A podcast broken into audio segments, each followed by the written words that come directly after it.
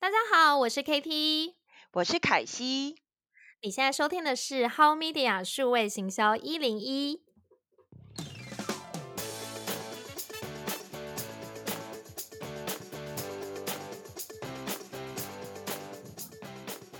Media 数位行销一零一是由美味生活创办人 KT 以及 How Media 主编凯西领衔主讲。你想做好数位转型吗？想了解更多北美行销内容、社群和网红行销吗？那就锁定 How Media 数位行销一零一。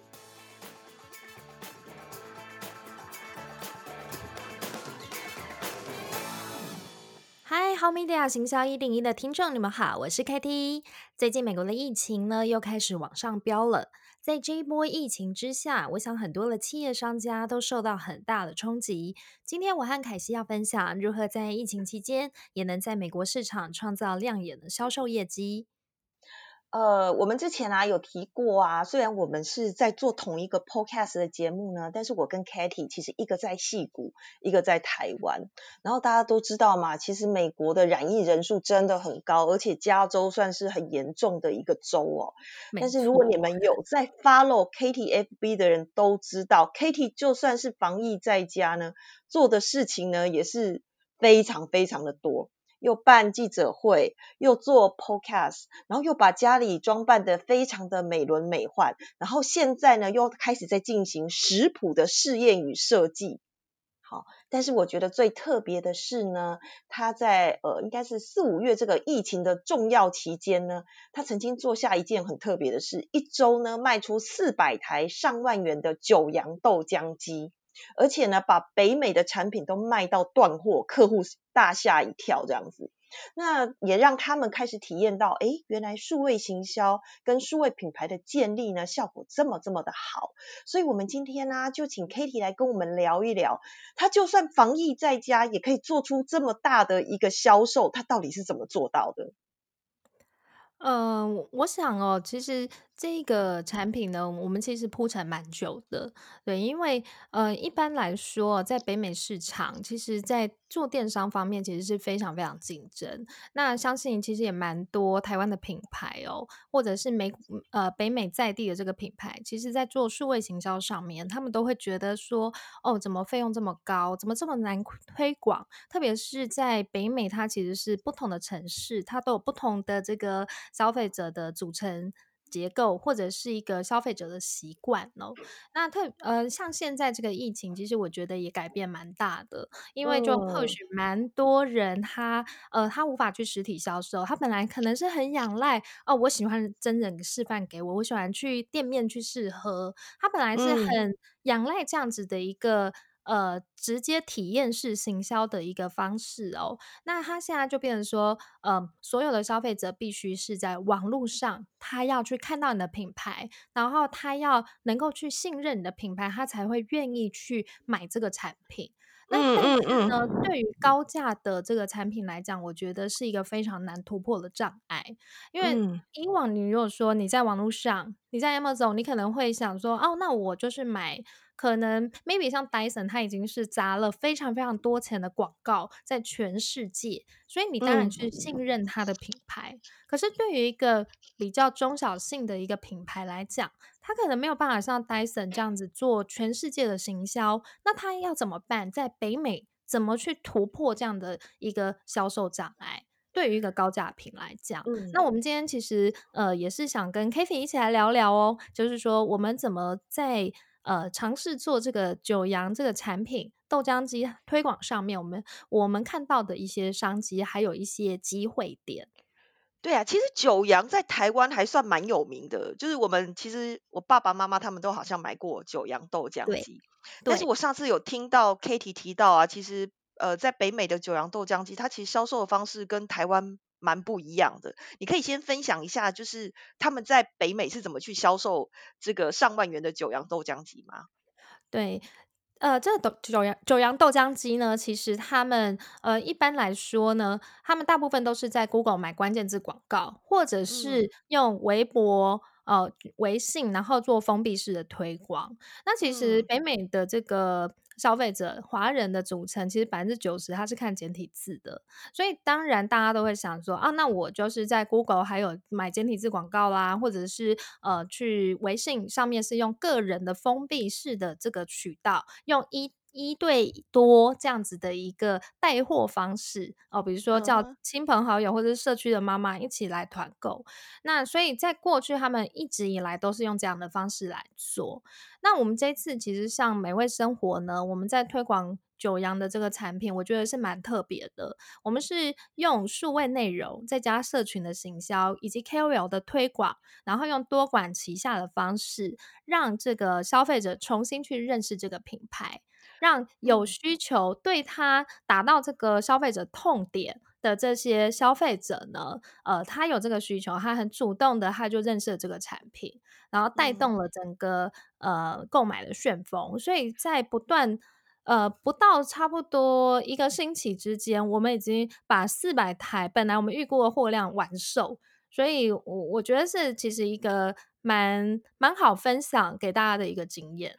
对呀，我那个时候听到。一周四百台哎，然后每一台都上万元，等于一周就卖掉四百万哎，真的是超级厉害。而且我们只有透过美味生活的这个平台做到。然后，但是啊，其实跟 Kitty 之前在聊的时候啊，其实在我的印象里面啊，总觉得美国是一个数位行销的始祖嘛，哈，感觉应该他们用了很多数位行销的工具啊。但是听你听起来，其实我觉得在 北美华人市场，其实在数位行销上面的运用其实相对少的。就像你讲的，可能刚开开始他们只买关键字，或者是就是做一些比较个人式的带货。那可以，也可以请你，因为可能很多听众不了解现在北美呃华人市场目前所谓数位行销的进程到哪里。我们可以透过目前的这个案例啊，你可以消可以跟我们分享一下，就是说其实像九阳之前啊，在北美所遇到的销售上的一些瓶颈嘛？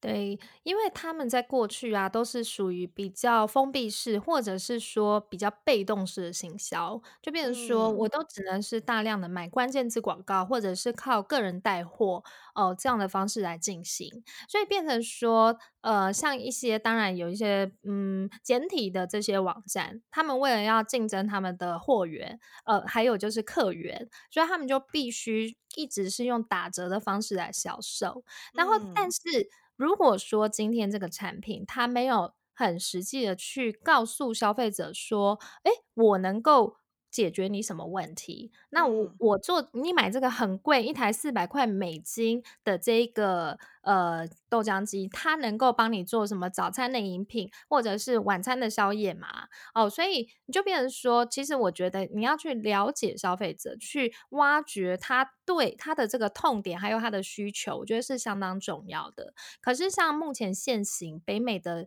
大部分的一些电商网站，它大部分都是着眼在于说我拼便宜。我呃，谁给的这个回馈金最高？然后谁又有 coupon code 可以有再减二十、再减三十？可是你知道，利润其实就是那样。当你其实一直不断的每个平台都在竞争、都在打折的时候，其实受到最大的伤害还是品牌本身，因为你可能会让你的产品生命周期提早的结束，因为你本来可能会想说，哎，我这个。这个品牌的这个产品，可能新产品，我预估可以卖个一两年。但是呢，在过度的这个割喉战之下，maybe 三个月、六个月就结束了。嗯，那其实研发时间是非常长、很困难，然后又要去考虑整个工厂的运作，所以我觉得这个对品牌是相当不利的一个状况。然后到最后，其实就回归到大家全部都在 cost down，就会。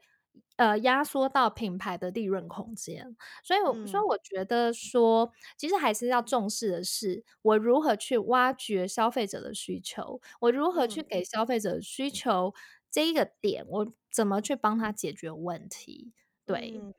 对啊，其实我觉得这蛮重要的啦，大家都喜欢用促销来去引爆一。一阵销售哦，但我觉得那通常都是饮鸩止渴，就是消费者嘛。假设你是消费者，你今天想说，哎。这里卖九九九，然后过不久呢，他就在打七折，那我是不是就下次再等他打七折的时候我再买呢？因为他不认知到你这个品牌的价值，只认知到价格。然后，所以其实我们以前在做产品操作的时候，我们尽量都不去动到价格，要动到价格都是什么时候？就是这个产品已经要下市了，就是我们要库存，库存对对对对对对对，库存很高，我们要做一波把它清库存，让新产品可以顺利的上市，所以我们才会去做一些。价格上面的这个活动，不然大部分时间其实我们都不希望产品落入一个价格战嘛。但我想九阳应该也不希望，那原因可能就是在于它在价值上面的创造其实是相对比较薄弱一点。这样刚刚开始这样子，没错。所以我们这次在跟九阳合作的时候，呃，一开始我就跟这个北美九阳的总经理直接谈，我说我不想要去跟其他你的目前现行的渠道做价格这个割喉战。我不会去降价，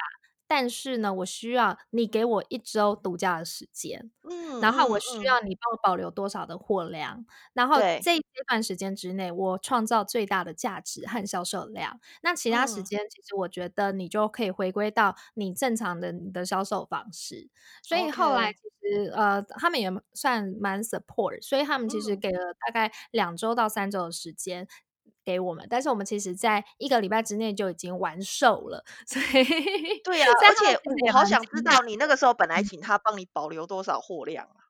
我那时候其实我们一开始我们做的是蛮特别的做法。我们一开始呢，我们先在社群，因为其实美味生活家戏骨美味人妻的社群其实就有一百多万人，然后有百分之三十是北美的群众，所以里面其实就有几十万的这个基础的粉丝哦。那那时候其实呢，我们在预先。推广的时候，我们就有问大家，呃，这样的产品呢，你会买吗？然后我们那时候其实有自己的影片，然后我们也有实际的这个食谱去做分享。那其实就超多人就是说啊，加一加一加一。所以我们那时候其实我们在做市场调查的时候，粉丝调查的时候，大概就已经有累积到两百人。然后两百人，我觉得这也是一个呃品牌，它在备货量应该蛮好的参考。所以我们那时候其实两百人，但没有想到在一个礼拜之内变成四百人。所以其实到后来我们追货追的很辛苦。对啊，不是说卖不出去，是货不够这件事情，让我就觉得哦。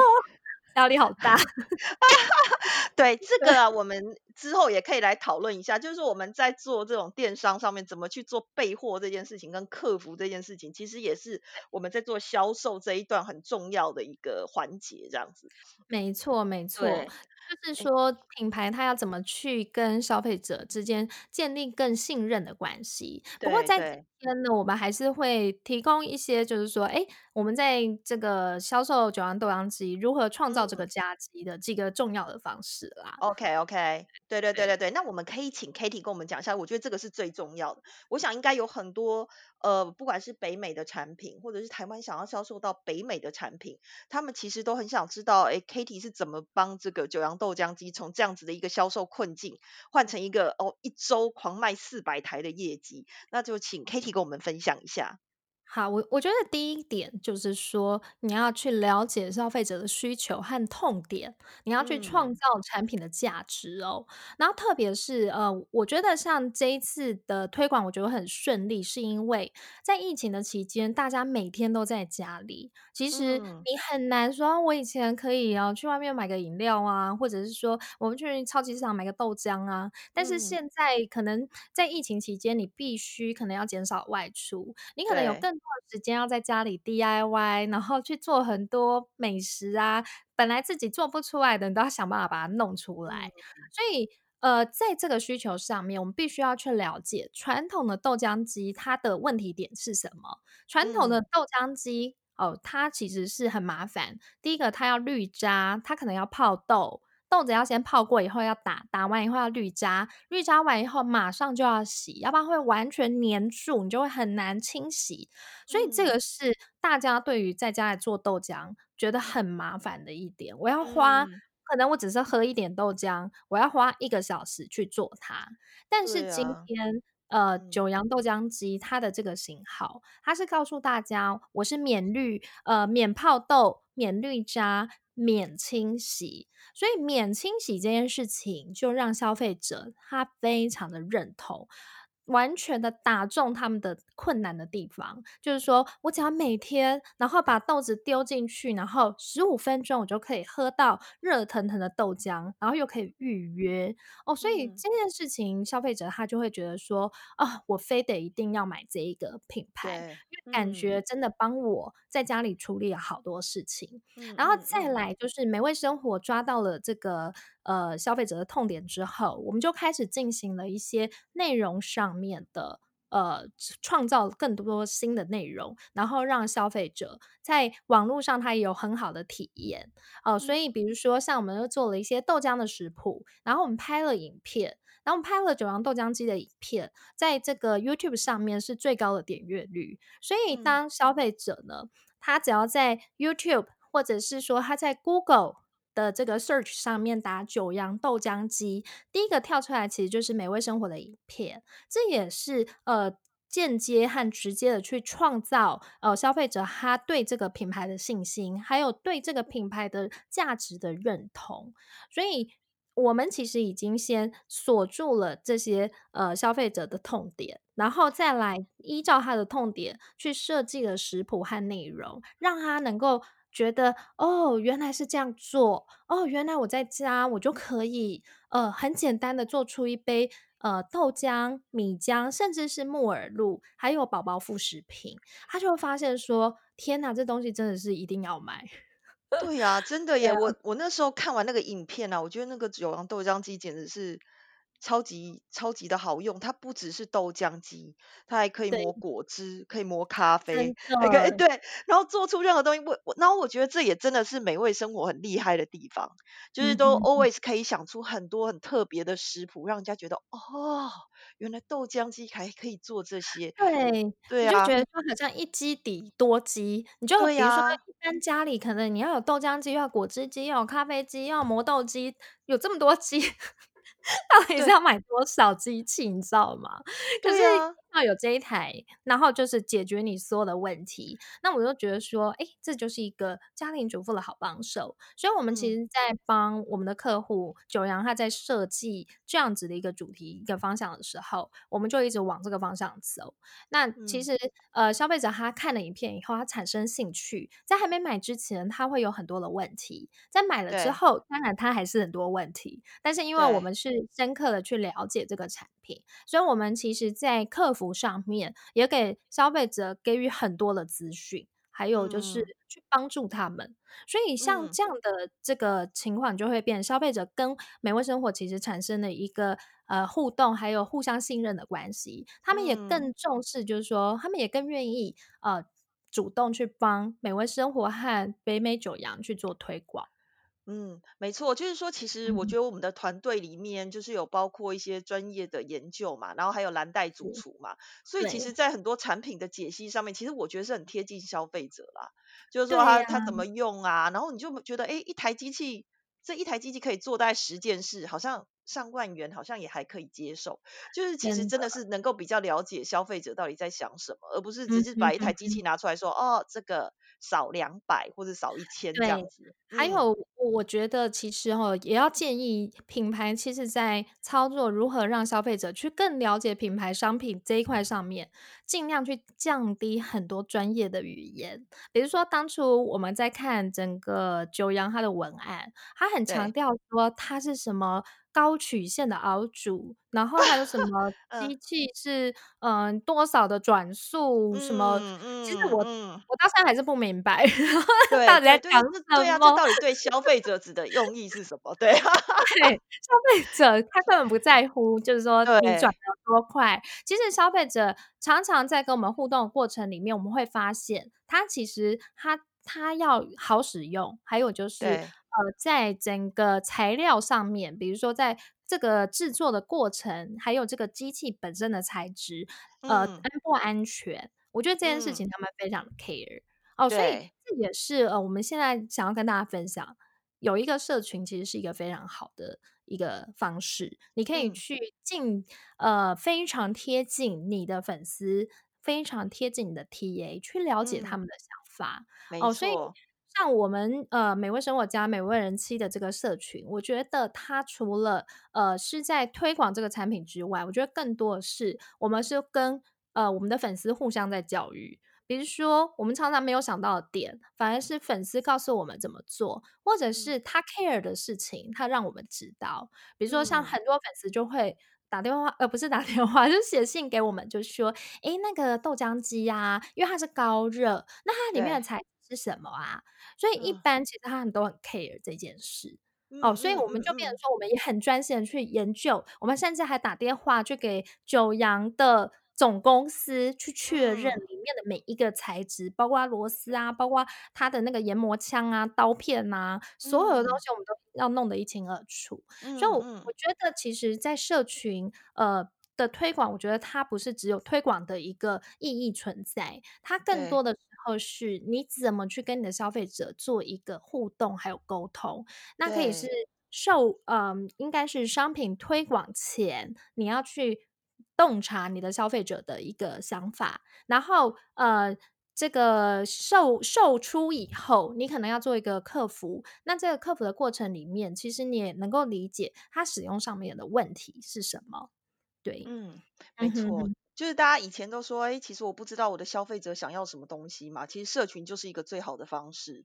那真的，对啊，因为他们就是你的 focus group。我们在 marketing。里面会有一个比较特别的一个呃做法，就是说我们常常以前都要花钱，比如说找那个行销公司，应该应该可以非常知道，在公关公司或者是行销公司都要花很多钱去找那种试调公司嘛。没错。然后然后那个试调公司做出来，其实它就是一个 focus group，但是其实借由社群品牌，它很直接、很立即的就可以拿到这些数据的资料，去佐证你的品牌应该操作的方向。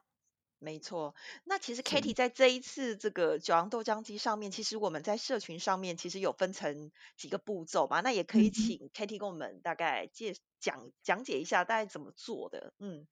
我们一开始呢，我们是先用内容影片，然后在 Facebook 上面，还有 YouTube 上面，让消费者产生了很多的兴趣哦。那就像刚刚说的，他产生兴趣以后，其实他会在下面留言，去提出问题，然后更多问题的讨论，其实它会增加销售前的互动分享。然后第二个就是说，呃，我们为什么说影片很重要？它除了它除了在 Facebook 上面的互动之外，它更重要是它在 YouTube 上面的点击率，还有就是它的这个呃互动率，其实都会直接。的影响 Google 的 SEO 排序，所以这样的话，其实你除了你可以去吸引到你的现有的订阅户，还有现有的粉丝之外，你还可以吸引到更多潜在对这个商品本身有兴趣的这个这个消费者哦。所以，其实我觉得内容它是品牌它在建立行销的第一步。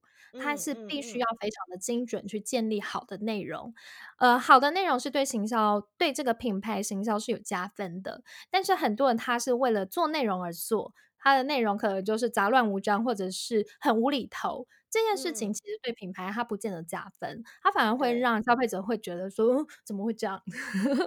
嗯嗯嗯，摸不着头绪，不知道这是什么东西，的对不对？对，然后再来呢，用内容去建立可能各个渠道消费者对这个品牌的认知之外，我们其实我们也在社团美味生活，像我们有这个美味生活爱分享。然后我们还有一个爱团购的一个社团，它是比较偏呃爱分享是偏向食谱，然后爱团购是比较偏向商品的分享心得哦。所以呢，我们就会鼓励我们的粉丝在 Facebook 上面主动跟我们讨论，主动的分享心得。那其实呢，他只要每一个人他去那边留言，他去分享去互动，他其实这个消费者他本身的周遭的朋友都会看到，那反而。刺激了更多呃对这个品牌产品的渴望，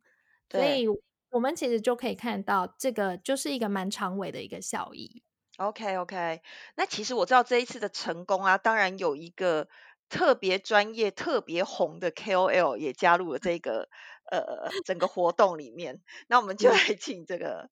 美味生活对。我，对，就是 Katie 本人这样子。因为我自己本身啦，我我自己其实美味人妻呢，呃，我不是一个好像。大家觉得，哎，这个是不是拿钱给你就会帮忙？反正烂烂货或者不好的东西，你就也会说赞。其实没有。自己本身其实都是花钱买的人，那我自己其实花钱去买了以后，我真的成为这一个产品的信仰信仰者、爱用者之后，我才会主动去帮品牌客户去推荐一些东西，然后给粉丝。然后，所以像这个九阳豆浆机呢，我自己在台湾买两台，然后在美国买三台，就是一个非常夸张，大户就对了，对，对，就是我买最多，因为我我觉得很好用，然后我就马上送那个我妈妈一台，然后我妹妹一台。对啊，然后在台湾我也送朋友一台这样子，所以我就会觉得说这个，然后我自己当然也买，然后买了以后自己超兴奋，所以我现在每天早上都是靠这个呃度日的，度过疫情，就会觉得说啊，我好想就是喝个芝麻糊啊，喝个什么核桃糊或者冰的这个糙米浆啊，我就觉得说哦好方便哦，随时就是每次打出来就觉得赞叹不已，就会觉得啊这东西怎么这么好用？嗯嗯嗯嗯，对啊，现在这样听你推荐起来都觉得超赞的，对啊。所以其实我们刚刚在讲到行销的很多种方式嘛，那其实现在要讲的是 KOL 的行销。我我觉得 KOL 行销它其实是呃有很大的这个推广的作用，因为通常 KOL 它的背后就是有它的社群嘛，有它的粉丝，那这些粉丝其实一定是认同他的生活方式、认同他的内容的人。所以，如果说今天品牌他在找 KOL 的时候，他找到一个这个 KOL，他本身的社群是很符合这个品牌的 TA，就像九阳找到我，可是我背后的社群就是他们最重要、最忠实的这个 TA，二十五岁到五十五岁的女性哦，然后大部分是已婚的妈妈，那可能对他们来讲，他们就觉得这个 TA 是相当重要，所以借由比如说我的示范啊，我的互动。之后，那他们其实，在 TA 里面就产生了一个很好的口碑效应，所以这个我觉得也是呃，目前现在在北美市场行销，我觉得一定要掌握的一些机会点。但是北美的这个 KOL 的行销呢，当然有它一定的障碍度，因为它不像台湾。台湾呢，KOL 可能就是说我只要找到一个 KOL，他可以顾全台所有县市。可是，在北美，它的 KOL 是比较属于在地化哦，比如说他可能是住纽约的，跟住德州，跟住北加州、南加州，他可能他的生活形态还有他的习惯，呃，去使用的一些东西都不太一样。所以，如何去找到呃符合这个品牌它在市场上的？呃，T A 哦，然后还有就是他可能呃跟 local 的关系，呃的 K O L，我觉得其实还呃这是都是有一些 know how。那之后我们其实可以再开一集来分享如何找到为品牌找到适合的 K O L。嗯，对，北美市场真的很复杂，原来每一个地方的 K O L 都不一样，就对了，对不对？对，差异化非常大。比如说，呃，我今天是一个纽约市 Manhattan 的一个 KOL，跟一个北加州在戏谷的 KOL，他的生活方式绝对不一样。比如说，你可能呃开车上下班，可能那个纽约是地铁，然后这边是上。下班，然后可能纽约大部分可能呃他们是双薪家庭，因为他们的生活的这个负担可能这个费用比较高，对，所以。所以他可能必须，他们是要讲求快速，然后要很速度很快的一个步骤。可是北加州这边大部分可能是以主妇为类型的，所以他讲讲究的是健康，讲究是生活，讲究是教育。所以其实这是不太一样的。对，那真的真的要开另外一集，请 Kitty 好好跟我们分享一下，因为我真的也蛮想了解到底北美的 KOL 是怎么区分，怎么找到最适合自己的 KOL。对，还有就是说，因为这边呃，其实整个华人市场百分之九十是看简体字，所以其实不完全的 KOL 是要找台湾人，可能很多时候你必须呃是找简体方面的这个 KOL，他会更适合。然后，但推广方式也是完全截然不同，因为它可能是微信、微博，那有的他也会经营 YouTube 或者是 Facebook。所以这些其实我觉得都是一个在市场面上你可以去寻找不同的机会的 KOL。那还有就是说，呃，因为这边的华人其实不是只有台湾啦或中国啊，然后当然还有马来西亚、香港、有新加坡，呃，所以其实非常不太一样的。嗯所以你要针对不同的族群去做更精准、细致化的操作，我觉得这个是透过 KOL 的方式去达到就是品牌的非常精准的 target。嗯，好，那这个我们一定要接下来请 Katy 再继续帮我们分享。那当然，好的，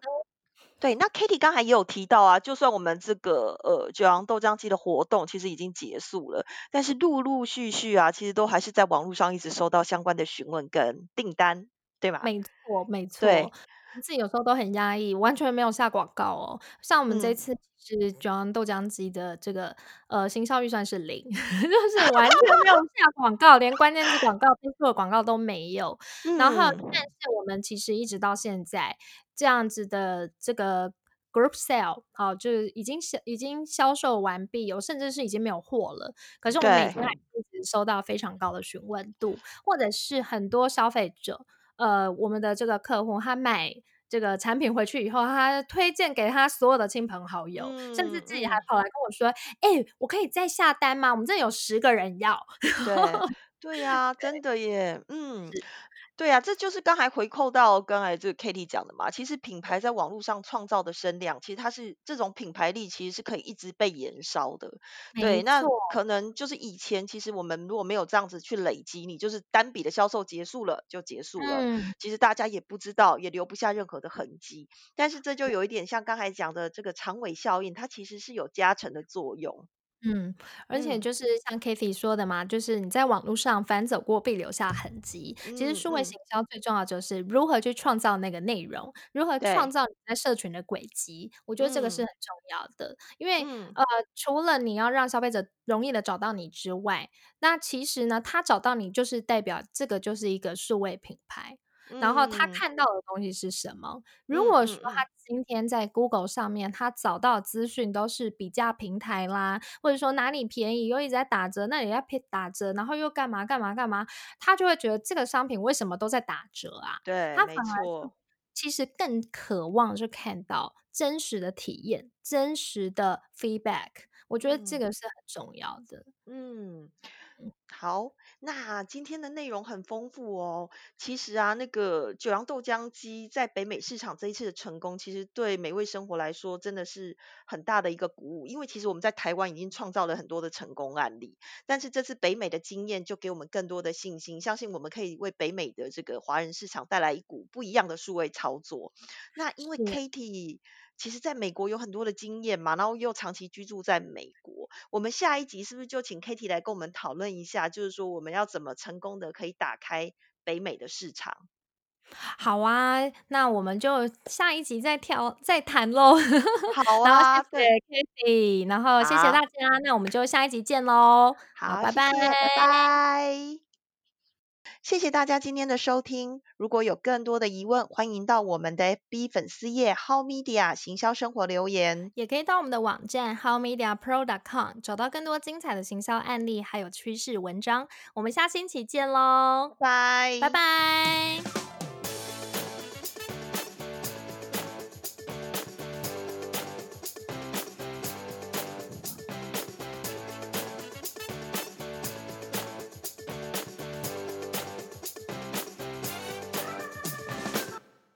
也可以到我们的网站 howmediapro.com 找到更多精彩的行销案例，还有趋势文章哦。我们下星期见，拜拜。